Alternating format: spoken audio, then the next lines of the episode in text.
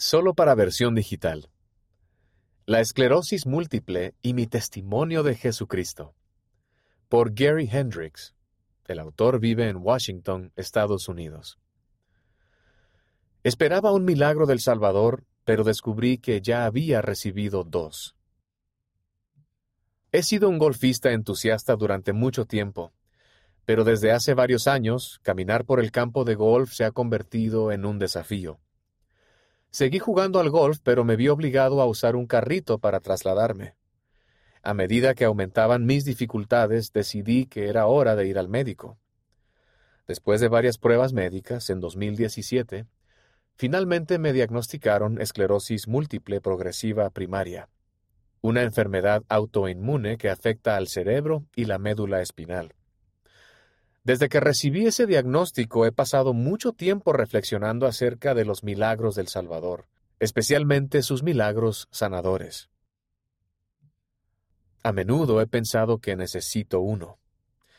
Yo tengo fe, entonces, ¿por qué no puedo tener un milagro para ser sanado de mi enfermedad? Encontrar sanación espiritual.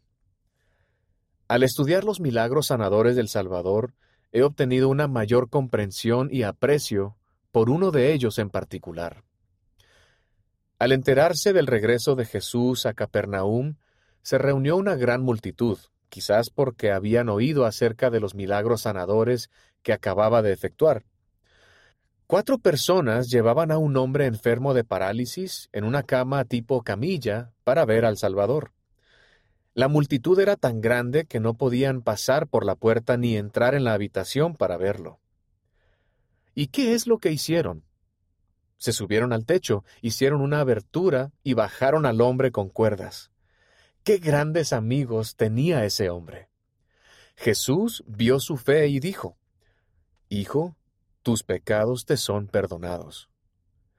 Al oír esto, los escribas acusaron al Salvador de blasfemia, diciendo, ¿Quién puede perdonar pecados sino solo Dios? Cristo respondió, ¿Qué es más fácil, decir al paralítico, tus pecados te son perdonados, o decirle, levántate y toma tu lecho y anda? Pues para que supieran que Él también tenía la potestad para perdonar pecados como Hijo de Dios y Salvador del mundo, procedió a sanar al hombre de su parálisis. He pensado mucho acerca de esa experiencia. Este hombre es llevado al Salvador para ser sanado supuestamente de su enfermedad física. ¿Y qué es lo primero que hace el Salvador? Declara que le han sido perdonados sus pecados. Lo sana espiritualmente. Aunque no sabemos de qué pecados este hombre necesitaba el perdón, ni cuánto se había esforzado debido a sus pecados en comparación con su enfermedad, me parece revelador que la primera sanación que el Salvador lleva a cabo en este hombre sea la espiritual. Al meditar en ello me llegó la siguiente impresión. Ya he recibido uno de los milagros de Jesucristo, a saber, el milagro sanador hecho posible por su expiación. Todos padecemos una enfermedad espiritual. Todos necesitamos ser sanados espiritualmente. El Salvador efectuó el milagro de su expiación por todos nosotros, para que podamos arrepentirnos y regresar a la presencia del Padre Celestial.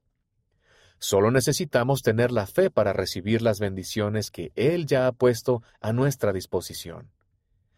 Este milagro espiritual es más importante de lo que cualquier milagro sanador físico podría llegar a ser. El poder sanador de Jesucristo. Juan el Amado dijo, He aquí el Cordero de Dios, que quita el pecado del mundo. ¡Qué poder! Únicamente el Maestro Sanador podía quitar el pecado del mundo. Nuestra deuda para con Él es de una magnitud incalculable. Jesús sufrió profundamente porque nos ama profundamente. Él desea que nos arrepintamos y nos convirtamos para poder sanarnos totalmente.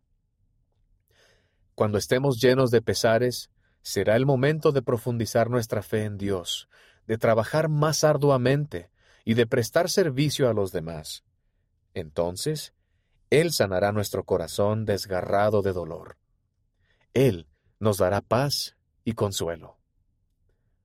Russell M. Nelson, Jesucristo, el Maestro Sanador. Liaona, noviembre de 2005, página 87. Sentir esperanza en la resurrección. Aún deseo ser sanado físicamente. Pero me he dado cuenta de que el Padre Celestial y el Salvador también se han ocupado de eso. Gracias a la muerte y resurrección de Cristo, sé que yo también resucitaré y recibiré un cuerpo eterno y perfecto. Seré sanado de cualquier enfermedad que actualmente me aflige. Aunque ese milagro va a suceder en algún momento futuro, y es algo que espero con anhelo, en mi opinión no es un milagro menor que una sanación física instantánea. La dádiva de la resurrección. La dádiva de la resurrección es el supremo acto de sanidad del Señor. Gracias a Él, todo cuerpo será restaurado a su debida y perfecta forma.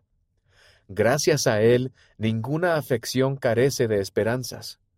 Gracias a Él, mejores tiempos nos esperan más adelante, tanto en esta vida como en la vida venidera.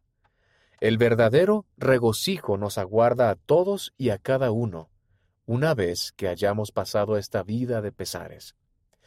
Testifico que Dios vive, que Jesús es el Cristo, el Maestro Sanador. Russell M. Nelson, Jesucristo, el Maestro Sanador, Liaona, noviembre de 2005, páginas 87 a 88. En esta existencia terrenal podemos andar por la fe sin saber lo que está por venir. Cuán agradecido estoy por mi fe y el conocimiento de que Jesús es el Cristo, el Hijo del Dios viviente, el Salvador del mundo. Él nos ha dado tan grandes dones. Siento su amor constantemente y ruego que ustedes también lo sientan. Que nuestra fe en Él y nuestro conocimiento de Él siempre se mantengan fuertes.